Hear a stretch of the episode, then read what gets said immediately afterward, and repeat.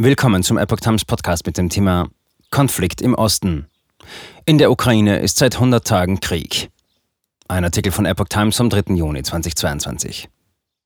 Bitterer Meilenstein. Seit 100 Tagen findet der Krieg in der Ukraine statt. Die NATO befürchtet, dass der Konflikt im Osten Europas noch lange dauert. Die Entwicklungen im Überblick. Seit nunmehr 100 Tagen tobt an diesem Freitag der von Russland entfesselte Krieg in der Ukraine. Dabei wehren sich ukrainische Truppen weiter gegen den Verlust der Großstadt Sjewjerodonetsk im Osten, in der russische Truppen mit ihrer überlegenen Feuerkraft vorrücken. Die Stadt solle möglichst nicht aufgegeben werden, sagte Vizegeneralstabschef Oleksiy Chromov am Donnerstag in Kiew. Präsident Volodymyr Zelensky zog bei mehreren Auftritten eine Art Bilanz des Krieges seit dem 24. Februar. Bei den Kämpfen im Osten würden täglich bis zu 100 ukrainische Soldaten getötet, sagte er in einer Videoschalte bei einer Sicherheitskonferenz in der slowakischen Hauptstadt Bratislava. Und ein paar hundert Menschen, 450, 500 Menschen, werden verletzt jeden Tag. Ein Fünftel des ukrainischen Staatsgebietes sei derzeit von Russland besetzt, sagte er in einer Schalte in das luxemburgische Parlament.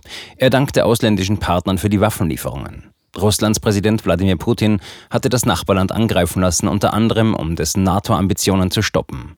Als ein Ziel wird immer wieder die komplette Eroberung der ostukrainischen Gebiete Luhansk und Donetsk des sogenannten Donbass genannt. Das ist bisher nicht gelungen. Die EU will am 100. Kriegstag ihr sechstes Sanktionspaket gegen Russland mit einem Ölembargo förmlich beschließen. Schlacht um östliche Großstadt Sjewjerodonetsk. Trotz heftiger russischer Angriffe will sich die ukrainische Armee in dem Verwaltungszentrum Sjewjerodonetsk nicht geschlagen geben. Die Lage ist schwierig, aber sie ist besser als gestern und sie ist unter Kontrolle, sagte Vizegeneralstabschef Chromov am Donnerstag.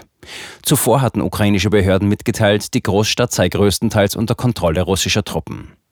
Es gebe sehr blutige Straßenkämpfe in der Stadt, sagte Chromov. Sjewjerodonetsk gilt als letzte ukrainische Hochburg in der Region Luhansk.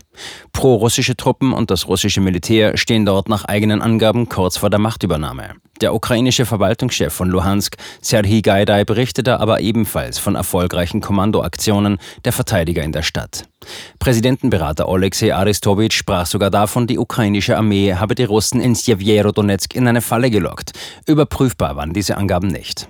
Nach Berichten beider Seiten haben sich Zivilisten in Bunkern unter der Chemiefabrik Azot Stickstoff in der Stadt versteckt. Gaidai sprach von etwa 800 Menschen. Das sind Einheimische, die gebeten wurden, die Stadt zu verlassen, die sich aber geweigert haben. Auch Kinder sind dort, aber nicht sehr viele, sagte er dem US-Sender CNN. In der Hafenstadt Mariupol hatten ukrainische Soldaten und Zivilisten wochenlang in Bunkern unter dem Stahlwerk Azovstal ausgeharrt. Die Bilanz zum 100. Kriegstag. Die russischen Truppen seien in 3620 Ortschaften der Ukraine einmarschiert, 1017 davon seien wieder befreit worden, sagte Zelensky. Weitere 2603 werden noch befreit werden. 12 Millionen Ukrainerinnen und Ukrainer seien im Land auf der Flucht, 5 Millionen im Ausland. Russland habe über 30.000 Soldaten verloren, behauptete Zelensky. Auch westliche Experten vermuten zwar schwere russische Verluste, halten die Kiewer Zahlen aber für zu hoch. Unser Widerstand ist nach all den Monaten ungebrochen. Der Feind hat seine selbst gesteckten Ziele nicht erreicht, sagte die Vizeverteidigungsministerin Hanna Malja. Wir sind bereit für den Langzeitkrieg. Sie lobte, dass die Dynamik der Waffenlieferungen aus dem Westen an Fahrt aufnehme. Aus Sicherheitsgründen machte sie keine Angaben zum Zeitpunkt und Ort der Lieferungen. Die Ukraine will mit den schweren Waffen unter anderem aus den USA und aus Deutschland den Vormarsch der russischen Truppen aufhalten und besetzte Städte befreien. Zelensky dankte vor allem für die Zusage der USA, hochmoderne Mehrfachraketenwerfer vom Typ HIMARS zu schicken. Wird der Krieg noch lange dauern?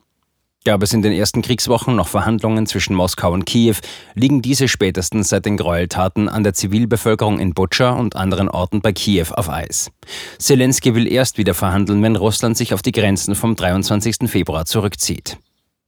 Kriege sind von Natur aus unberechenbar, sagte NATO-Generalsekretär Jens Stoltenberg nach einem Treffen mit US-Präsident Joe Biden und dessen nationalem Sicherheitsberater Jake Sullivan in Washington. Deshalb müssen wir uns einfach auf eine lange Strecke einstellen. Der Konflikt sei zu einem Zermürbungskrieg geworden, in dem beide Seiten einen hohen Preis auf dem Schlachtfeld zahlten.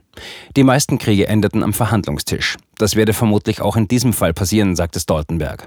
Aufgabe der NATO-Verbündeten sei es, die Ukraine zu unterstützen, um den bestmöglichen Ausgang für das Land zu erreichen. Baerbock sagt Kiew Solidarität zu.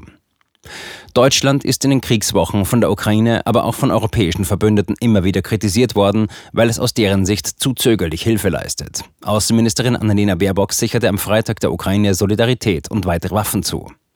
In einem Gastbeitrag für Bild schrieb die Grünen-Politikerin, wir werden der Ukraine weiter beistehen, so lange, bis es keine weiteren Butchers mehr gibt. Damit auch für die Menschen in der Ukraine das wieder normal ist, was für uns eine solche Selbstverständlichkeit ist, ein Leben in Freiheit. Frieden gäbe es nicht umsonst, aber jeder Cent unserer Ausgaben ist eine Investition in Sicherheit und Freiheit, in die Freiheit Europas. Solange die Ukraine nicht sicher sei, sei auch Europa nicht sicher. Das bringt der Tag. Die EU wird am Freitag absehbar den förmlichen Beschluss für neue Russland-Sanktionen fassen. Dazu gehört ein weitgehendes Ölembargo. Auf Druck aus Ungarn strichen die EU-Staaten in letzter Minute den russisch-orthodoxen Patriarchen Kirill von der Strafliste. In Berlin empfängt Bundespräsident Frank-Walter Steinmeier den ukrainischen Parlamentsvorsitzenden Ruslan Stefanschu.